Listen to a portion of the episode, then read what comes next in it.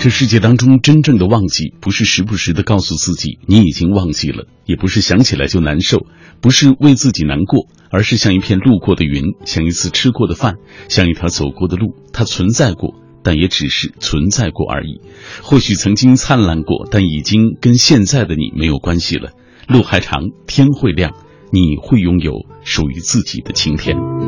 其实这世界当中能够被忘记和释怀的，都算不得是心事吧。只有那些横亘在心底的，让你放不下又忘不了、走不开又挣不脱的。才是心事。各位，我是小马。今天晚上我带来的这本书是酷我电台一路向北主播小北，继他的畅销书《这善变的世界难得有你》之后，二零一六年推出的全新情感故事集《遇见每一个有故事的你》，二十七个有情怀的城市，二十七个有温度的故事，让同样有故事的你感同身受到细枝末节的每一页温度。那在这本书当中，小北记录的都是通过网络啊，通过电台倾听他节目的听友的故事，他们的相遇、离别、爱恨和眼泪，都让人唏嘘，也让人动容。在这个世界当中，我们都需要一个倾听者，听自己的心声，倾吐郁闷或者伤怀。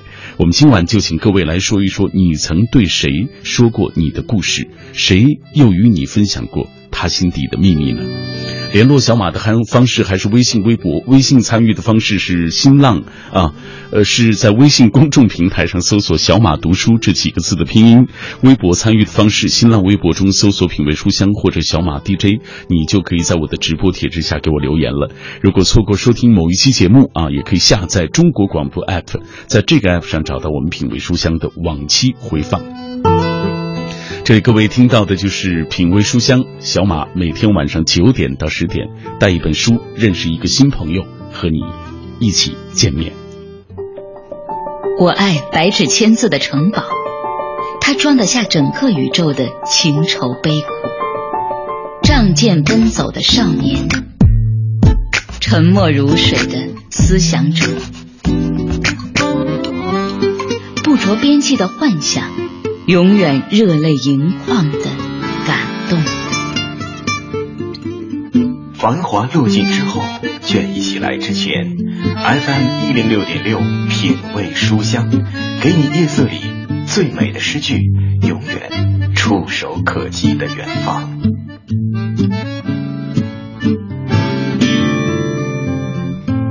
感谢各位继续停留在小马的声音世界当中。每天晚上我都带来一本书，今晚带来的这本来自于小北，《遇见每一个有故事的你》啊。呃，来，我们先请出小北跟大家打个招呼。Hello，大家好，我是小北。那我也是第二次来到呃小马哥的品味书香了。嗯，非常开心。呃，其实我们已经是第三次做节目了啊。对于我们品味书香的听众来说，呃，是大家的老朋友。因为你还记得吧？我们在北京国际图书节的时候，哦，还有一次，哎，对，青年论坛，我请你去做嘉宾现场的啊嘉宾，跟我们大家一起来分享。所以，对于品味书香的听众，当然对于我们俩来说，我们俩更是老朋友啊。对，对于我们品味书香的听众来说，小北也是老朋友。这一次，小北来带来了自己的最新作品，叫做《遇见每一个有故事的你》。来。小北，呃，终于有老二了，对啊，小二，小二啊，给大家讲讲这本书。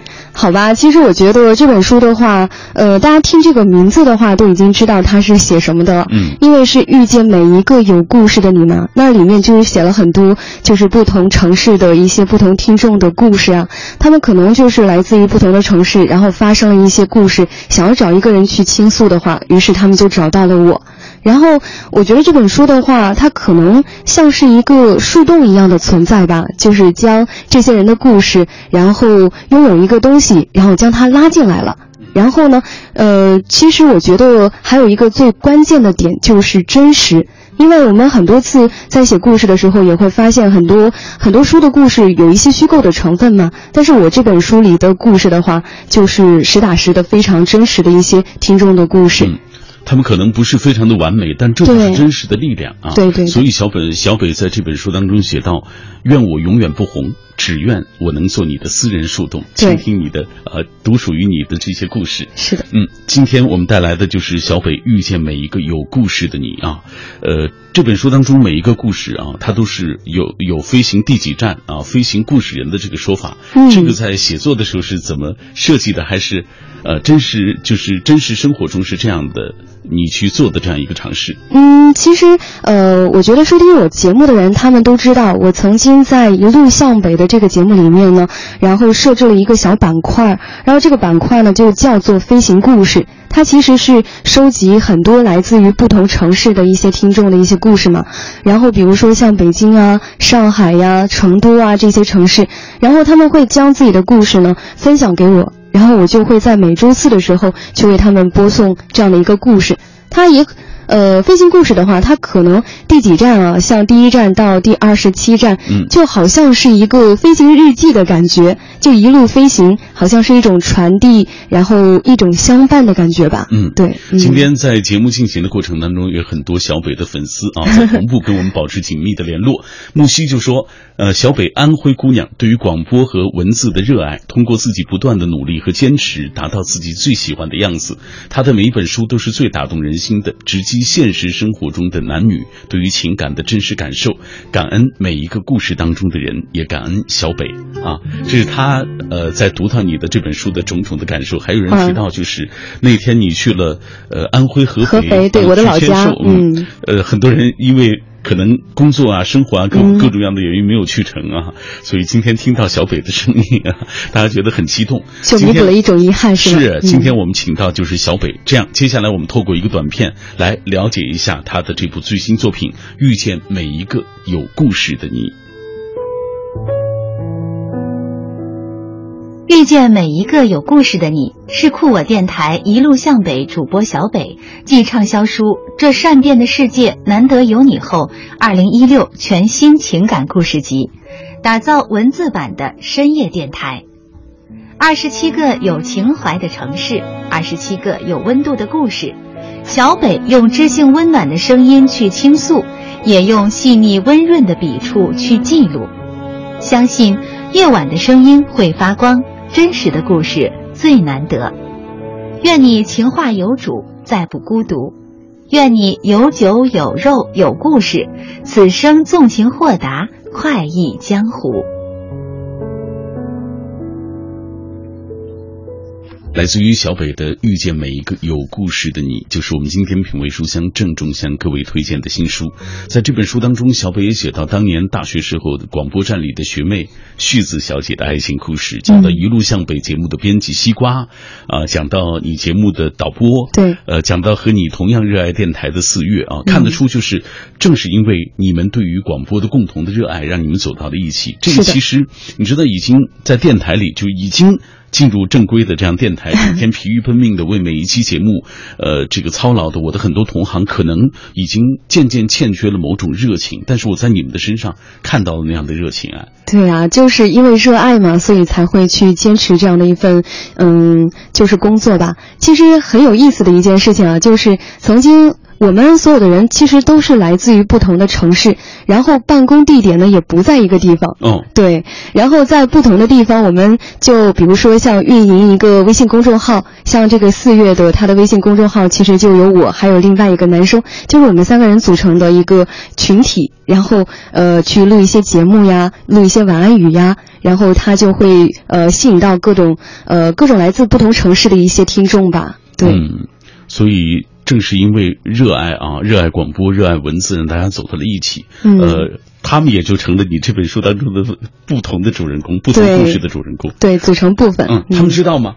知道呀。知道你把他们写进去了吗？知道呀，然后还给他们寄过书过去嘛，然后就很开心，然后自己的故事能够记录到一本书里面，对，有没有意义？有没有就是对你？产生这个，比如说嫌隙或者质疑的，说你怎么把我写的这么不好？有，对，就非常有意思的，就是我节目的那个编辑西瓜，嗯，然后他的故事的话是他逼着我写的，对呀，他说你上一本书里面写了朋友的故事，然后这本书里面竟然不写我，然后就说不过去吧，那就为我写吧，然后我就一口气为他写了两个故事，嗯，对，非常感动的一个故事，嗯，呃，这本书当中有很多让我感动的故事啊，啊，是吗？对，呃，接下来这样，我们给大家讲一讲你在。在这本书当中写到的一些故事吧，先讲一个你觉得你想讲的。我想讲的是吗？呃，有一个非常有意思啊，不知道大家有没有注意到，就是有一个故事呢，它的主人公也叫小北。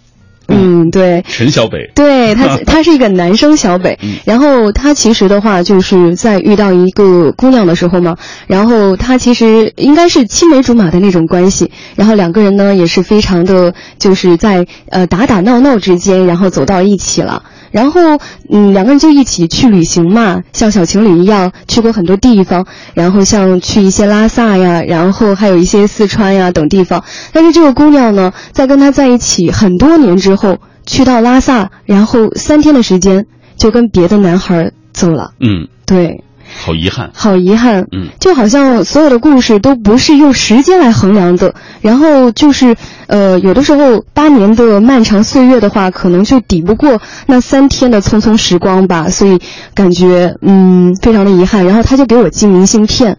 然后从他两个人分手之后，就一共在一年的时间内给我寄了十几张明信片。他每到一站，他就给我寄一张，因为姑娘走了嘛，他就重走姑娘的这个道路，然后想要追随一下过往的一些记忆。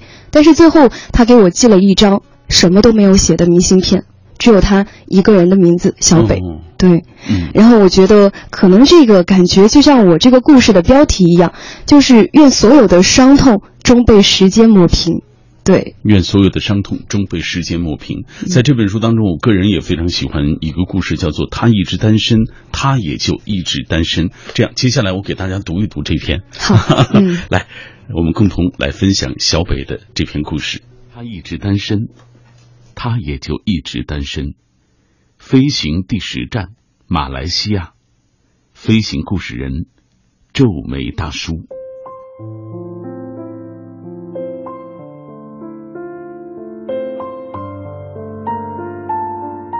他是我今年在马来西亚某一站旅途中认识的一个很普通的游客，但却在整个旅行团队中意外的显得有些格格不入。那时候，我们整个团队抵达沙巴岛，准备朝着当地最为有名的小岛美人鱼岛出发。听说这个岛屿与世隔绝，那里没有电视，没有信号，也没有娱乐设施。有的只有大片的海水和美景。一个导游一天只带三个团队上岛，我们一行五人为一个小团队，另外一群是三个姑娘，最后一个团队只有一个人，看起来四十岁左右。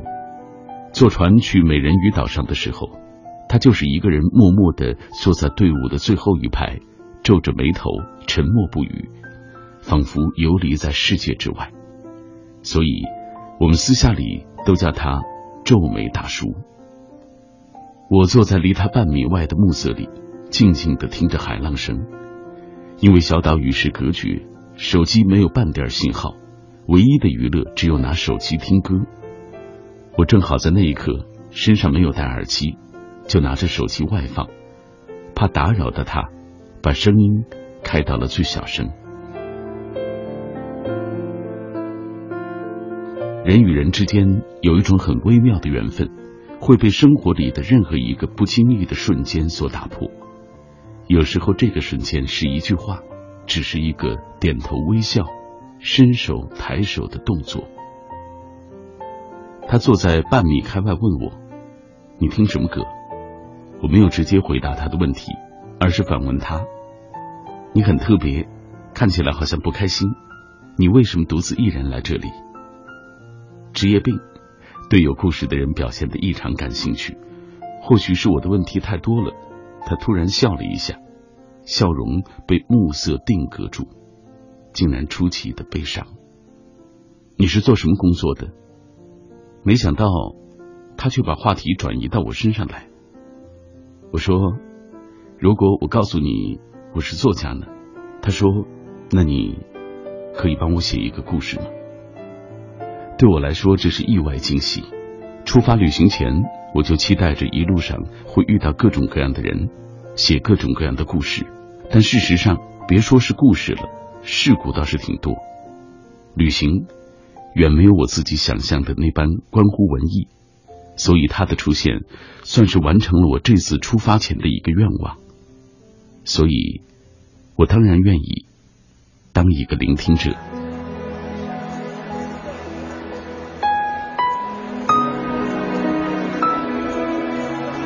他是深圳人，在一家设计公司做室内设计。八月一过，就正式满三十岁了。男人三十岁看起来其实和二十五岁没有任何的差别，而岁月却仿佛要同他开一个玩笑，偏偏让他看起来像四十岁的人。如果他不告诉我自己再过几天就三十，我真的以为他已经到了不惑之年。他曾为了一个姑娘单身了七年时间，他喜欢她，但没人知道他喜欢。他没有追过，更没有让任何人知晓这份喜欢。很多话他从未开口诉说，而那个姑娘也一直单身，和他一样单身了整整七年。七年时光，七年之痒，人体细胞新陈代谢了七年，足以让一个人改头换面，重新做人。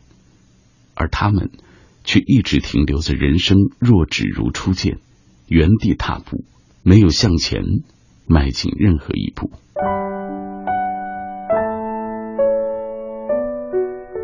七年前，皱眉大叔刚刚毕业，加入了深圳一家设计公司，接的第一个客户就是他。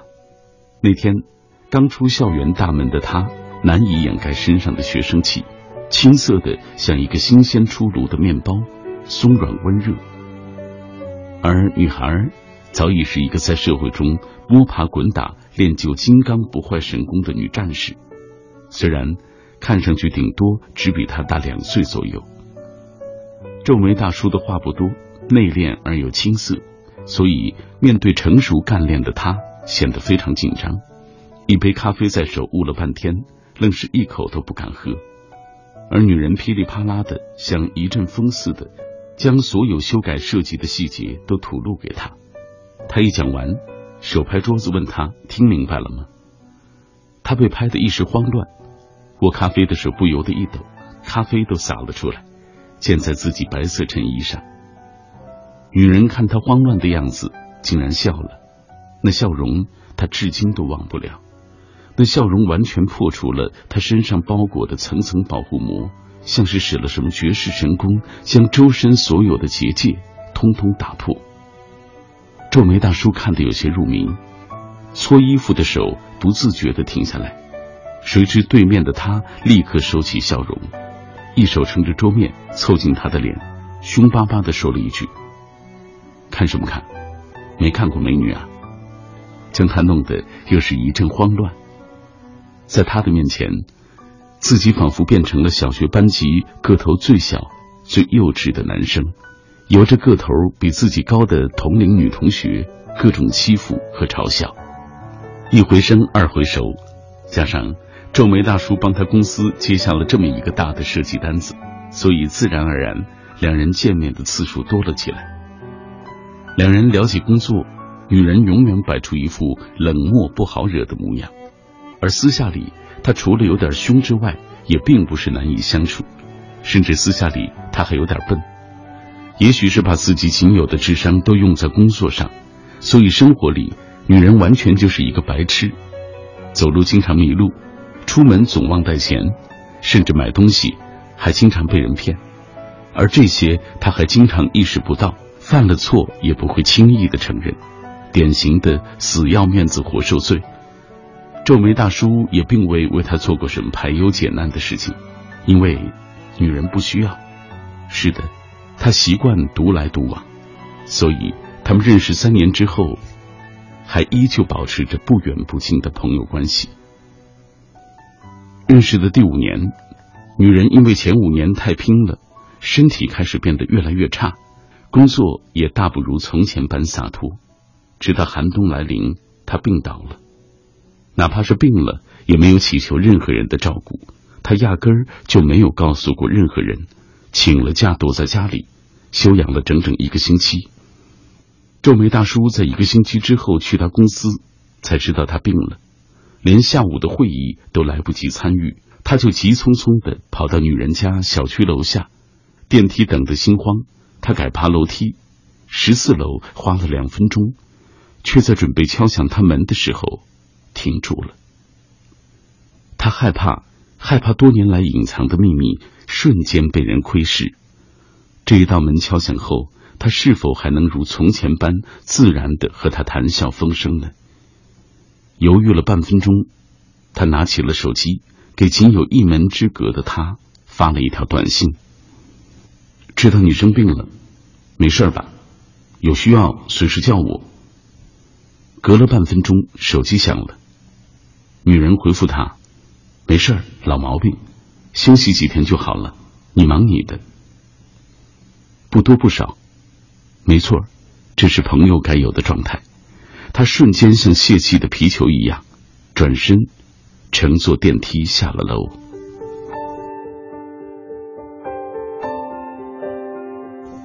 走出楼道的时候，他并不知道，有一个人站在窗户旁目睹了这一切，看着他飞奔着跑进来，又看着他失落而归。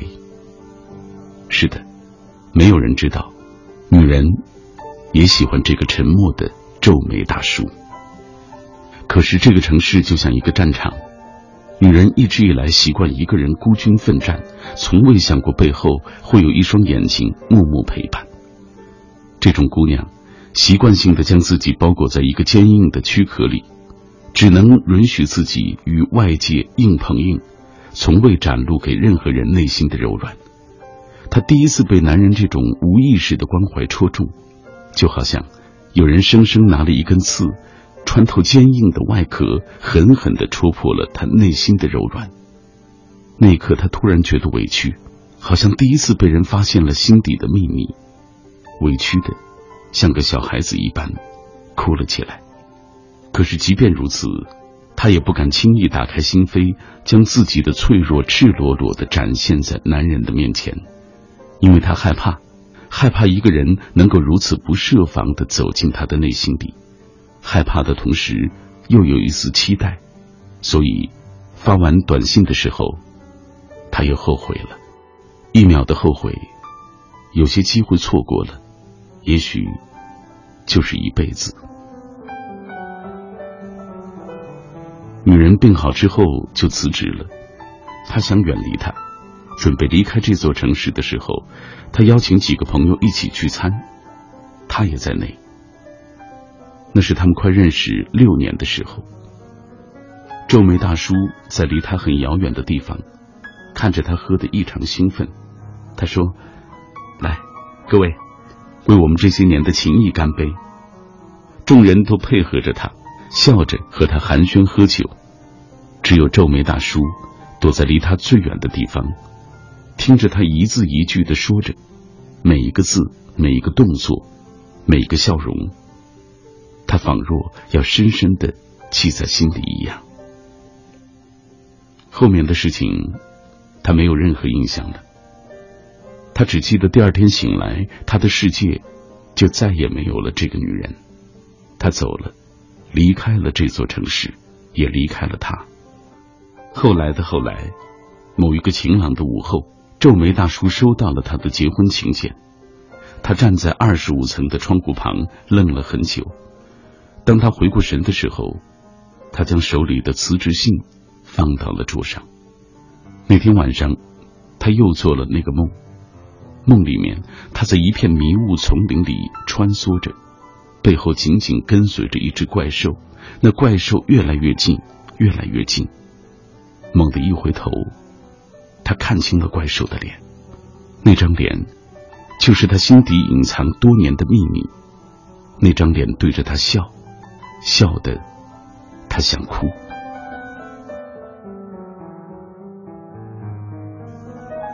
听完他的故事，我悠悠的问了一句：“其实，如果他也曾与你梦见同一个梦的话，你猜他看见的怪兽的脸会是谁呢？”他答得干净利落：“我。”那你为何不说？宁愿他结婚了也不说。是啊。我为什么没有说呢？我是不是活该？其实，在他结婚之前，我去找过他。我背着大包去找他，我说我辞去了工作，打算去旅行，问他要不要跟我一起走。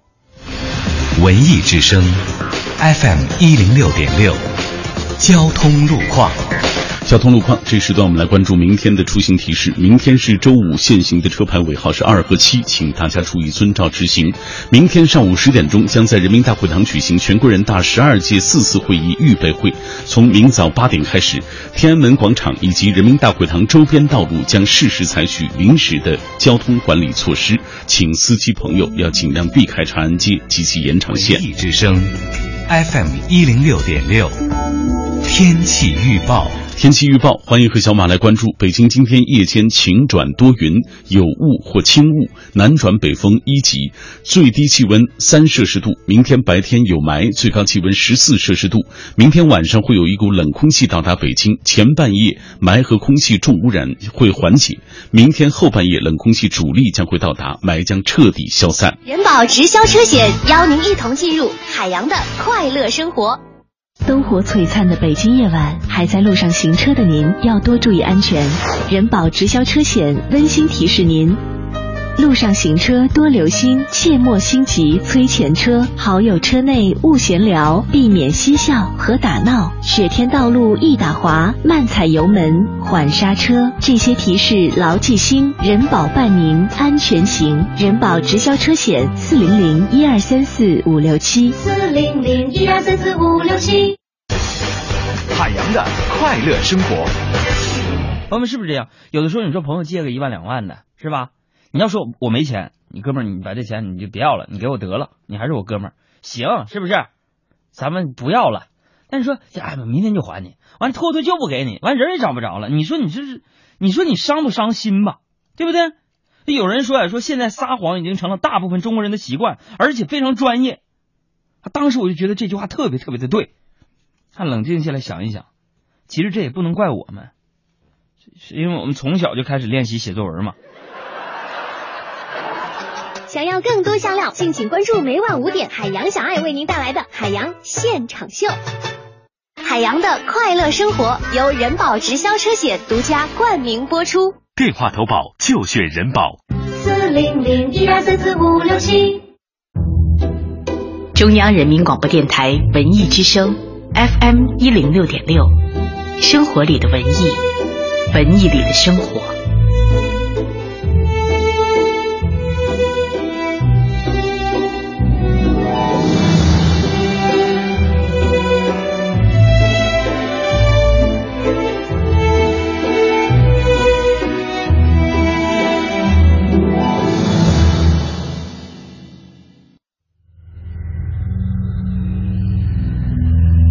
声音的温度融化黑夜的迷茫，用阅读的力量坚定你对生活的信仰。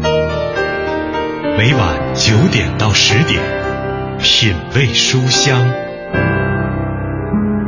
讲述书卷之中那从手边流淌的岁月，讲述书卷背后那熠熠生辉的时光。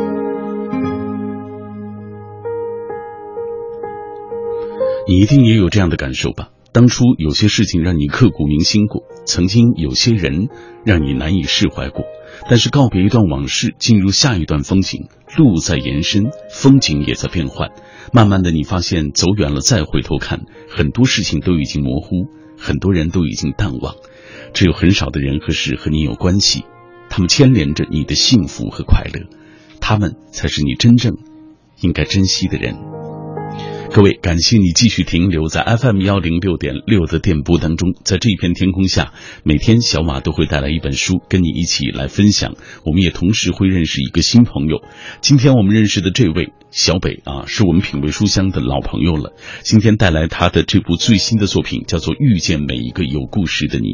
二十七个有情怀的城市，二十七个有温度的故事，让同样有故事的你感同身受到细枝末节的每一页温度。今天晚上我们的品味书香节目也有互动话题，和各位一起来聊啊。在这本书当中，小北记录的都是网络，通过网络倾听他节目的那些听友的故事，他们的相遇、离别、爱恨和眼泪，让人唏嘘，也让人感动。在这个世界当中，我们都需要一个倾听者，听自己的心声，让你能够倾吐郁闷或者伤怀。今晚话题就请各位来说一说，你曾对谁说过你的故事，谁又和你分享过他心底的秘密。这样，小北，接下来咱们看一看大家的留言，因为今天很多朋友知道你来啊，都在跟我们一起分享对你的喜爱。比如说这位木西，他说小北又来做客品味书香了，还记得上一本《这善变的世界难得有你》，小马哥和小北一起读了书中的内容，当初呃，当时我听到是真是感触良多。小北在合肥现场的签售会有事儿没去成，呃，觉得特别可惜啊，希望你越来越好。还有一个朋友说，每一个人都有伤怀落寞的那种感觉吧。今天下午，一个很好的朋友还在对我说起她的前男友，他们认识三年了，在一起两年，分开一年零三个月。当他对我谈起与他在一起的时光，感觉其实他放没有放下他啊。呃，他说我知道其实他什么都懂，但是无法走出。最后他说彼此相爱，为什么还是逃不开现实？真希望他会遇到属于他的那个相濡以沫的人，和你。小说当中，呃，这本书当中所记录的这些故事的主人公一样，他们也找到你，跟你一起来分享他们心里的一些伤怀和落寞。所以很多人把电台的主持人、把广播的主持人啊，包括呃像你们在网络当中做节目的这些主持人，当成了一个知心朋友、知心姐姐、知心哥哥，会倾吐自己内心的那些故事。嗯，记忆长歌说，谁都不免有烦心、闹心、堵心的事儿。呃，若不合理宣泄啊，就是呃积累时间长了就会生心病。而倾听与被倾听，在如今这个呃为人只说三分话啊，未可全抛一片心的信任缺失的社会，这个尤为可贵。有些心底话说了，变成了所谓嗯隐患，听了就成了负担，闹出世间诸多无事生非的纷扰来。我的心底话，非可信人不讲，非啊心正心宽者不讲。好在身边有那样一些互为呃这个托信的人，另外也会找心理咨询师寻求心理干预。呃，相比呃这个给亲友找麻烦啊，也不不太给亲友找麻烦，与这些不相干且有专业经验的人倾诉，他们的倾听与指点迷津更能够拨云见日啊，驱散心霾。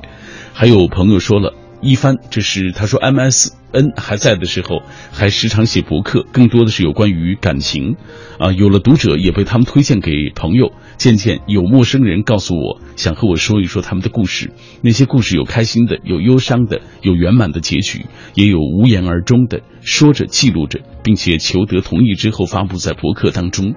那几年见识爱情太多样子了，但更多的是微笑，或许这才是爱情本来的模样。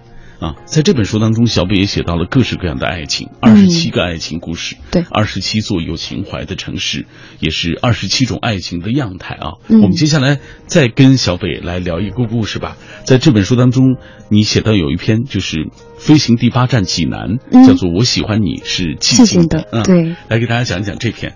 呃，怎么说呢？这篇啊，其实也是一个姑娘，她来到北京，来到了我的公司，来到我的直播间。然后呢，她其实是由西瓜带进来的嘛。当时我对她的印象还是蛮深的，因为这个姑娘她看起来不是特别的开心。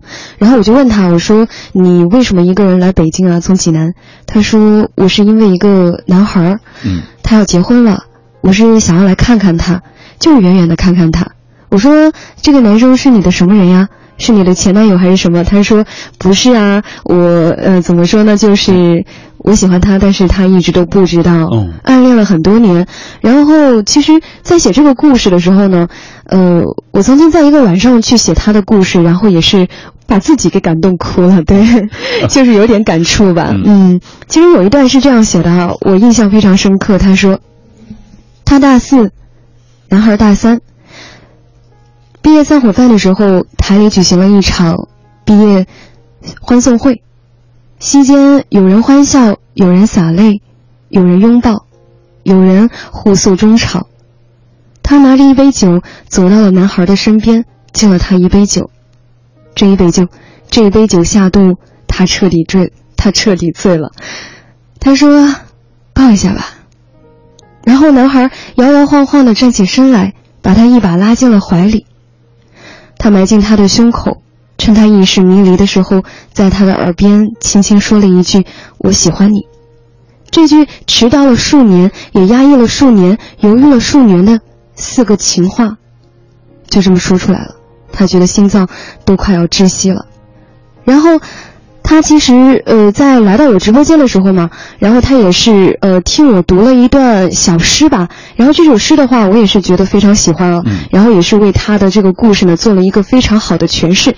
呃，我想让小马哥呢呃读一下这首诗吧。嗯，对，就是 我喜欢你是寂静的这首是吧？嗯，我喜欢你是寂静的，仿佛你消失了一样，遥远而且哀伤，仿佛你已经死了。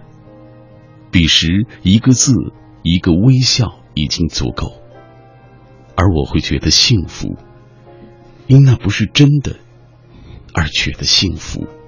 对呀，然后这个故事当中的男孩明年就要结婚了，从那以后呢，这个姑娘就再也没有联系过他。他觉得可能不打扰就是留给他最好的一个新婚礼物了吧？嗯嗯，这种暗恋其实很伤人心。嗯，因为他这种情感是隐秘盛开在自己心里的，别人并不知晓。他甚至没有勇气告诉这个男生。对就像刚刚我们分享的那段故事，马来西亚啊，你去旅行遇到的那个深圳的男人皱眉大叔。对啊，他其实就没有跟他喜欢的那个女生说出那句那句话。但是他们彼此都觉得心照不宣，好像没有捅破。哎呀，但是就是有点遗憾，对，嗯，人生的很多遗憾啊，也许就在我们没有勇敢的往前走一步。各位，你听到的声音来自于 FM 幺零六点六，中央人民广播电台文艺之声的品味书香，今晚带来小北的《遇见每一个有故事的你》。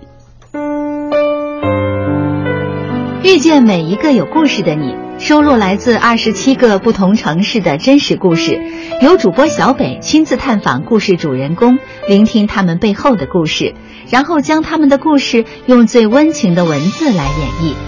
他用知性温暖的声音去倾诉，也用细腻温润的笔触去记录。这些飞行在城市中的一个个真实的故事，在这本书里以一种全新的立体的方式展现出来。让同样有故事的你感同身受到细枝末节的每一页温度。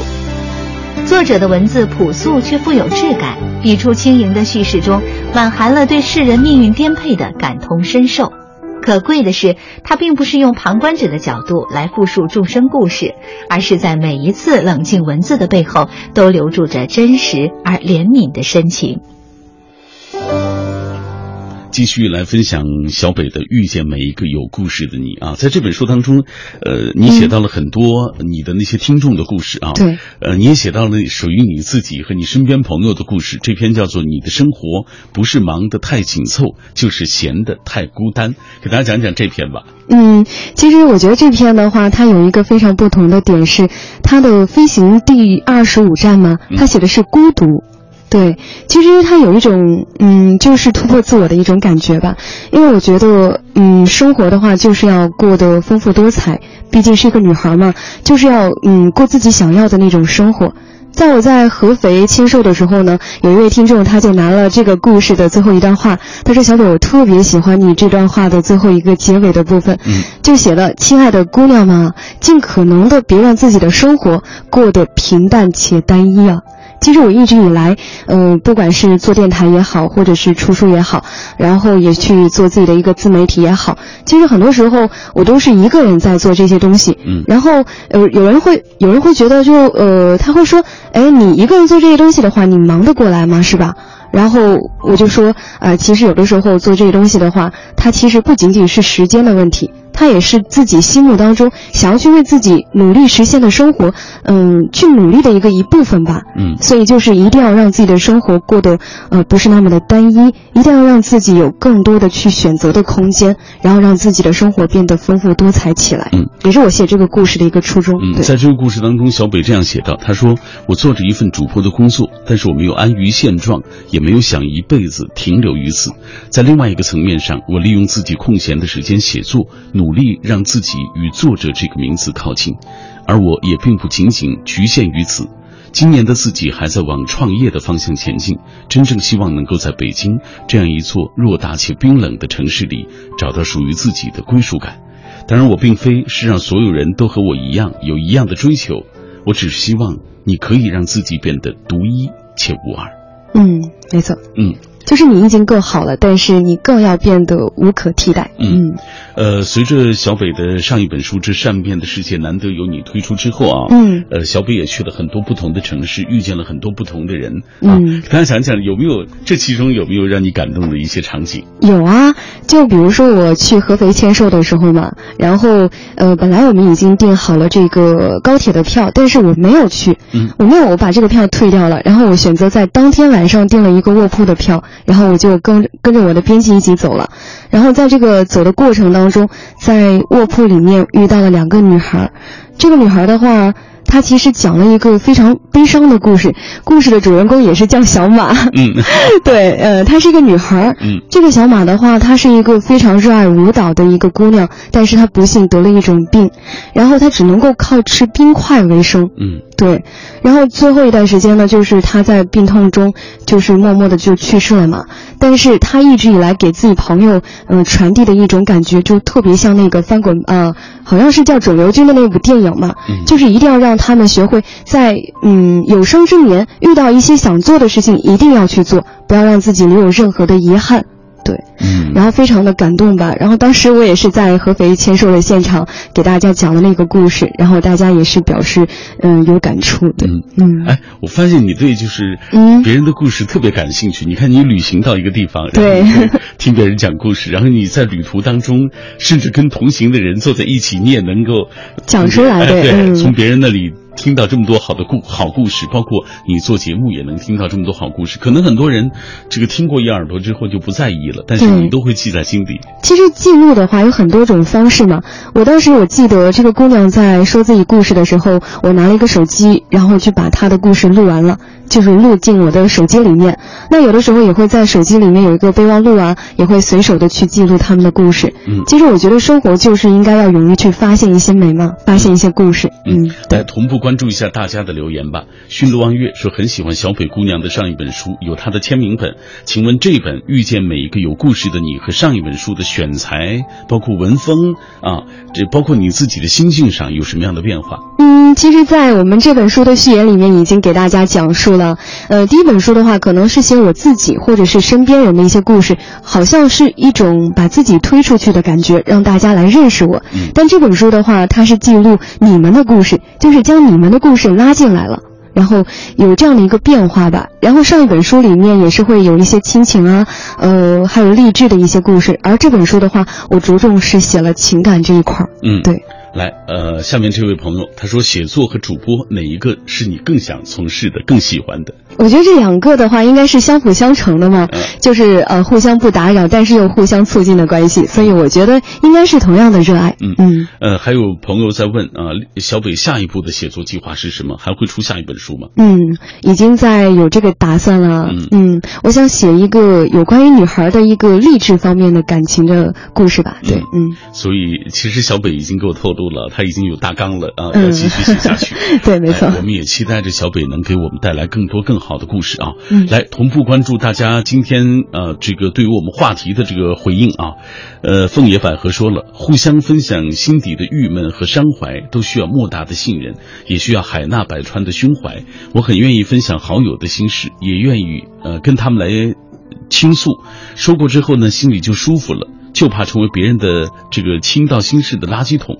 我们公司有一个姐姐，在办公室里不分场合、不分时间的向每一个人都倾倒，诸如她老公不疼她、小姑子给气受之类的家事，一说一上午，连个逗号都不带打的，仿佛这个祥林嫂转世啊。开始我们都表示同情，还听她说劝导她，后来架不住天天说呀。弄得我们被他的这个唠叨负能量，呃，搞得郁闷至极，无法工作，避而远之。很长一段时间不愿听，也不愿说心事了啊。这是这个我们身边他说的这种情况也有啊。嗯，对，嗯。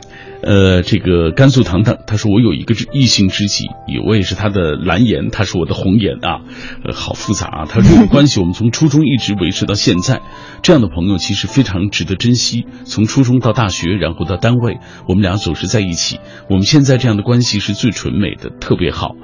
呃，还有朋友说了，小北又来做客小马的节目了啊！小北居然遇上小马了，对，我们是老朋友，我们经常遇上啊。他说，这个希望小北的这个作品能够越出越多啊，能够带给大家更多的这种感触。呃，来。呃，还有朋友说了，这个很喜欢我们推荐的这些好书，因为总是能够听到最新的一些作品啊，嗯，能够带给电波那端的朋友。小北，你在写这本书的过程当中啊，嗯，呃，这个这本书它整个的这个写作的历时的时长大概是多长时间？因为很多人在说，好像上一本出的也没多久，对，一年，对，但是我觉得它历时的话，应该有很长一段时间了，因为我做广播的话已经有六年的时间了嘛，嗯，然后网络广播啊。但是我写故事的话，可能它也是一个呃这样的一个过程当中慢慢去积累的，因为写的是听众的一些故事，它就会包括一些选材呀，然后去挑选大家的一些故事啊。其实它也是历时了将近有两三年的时间了，对，嗯嗯。呃，来，我们继续透过一个短片啊，来进一步了解小北和他带来的这本书《遇见每一个有故事的你》。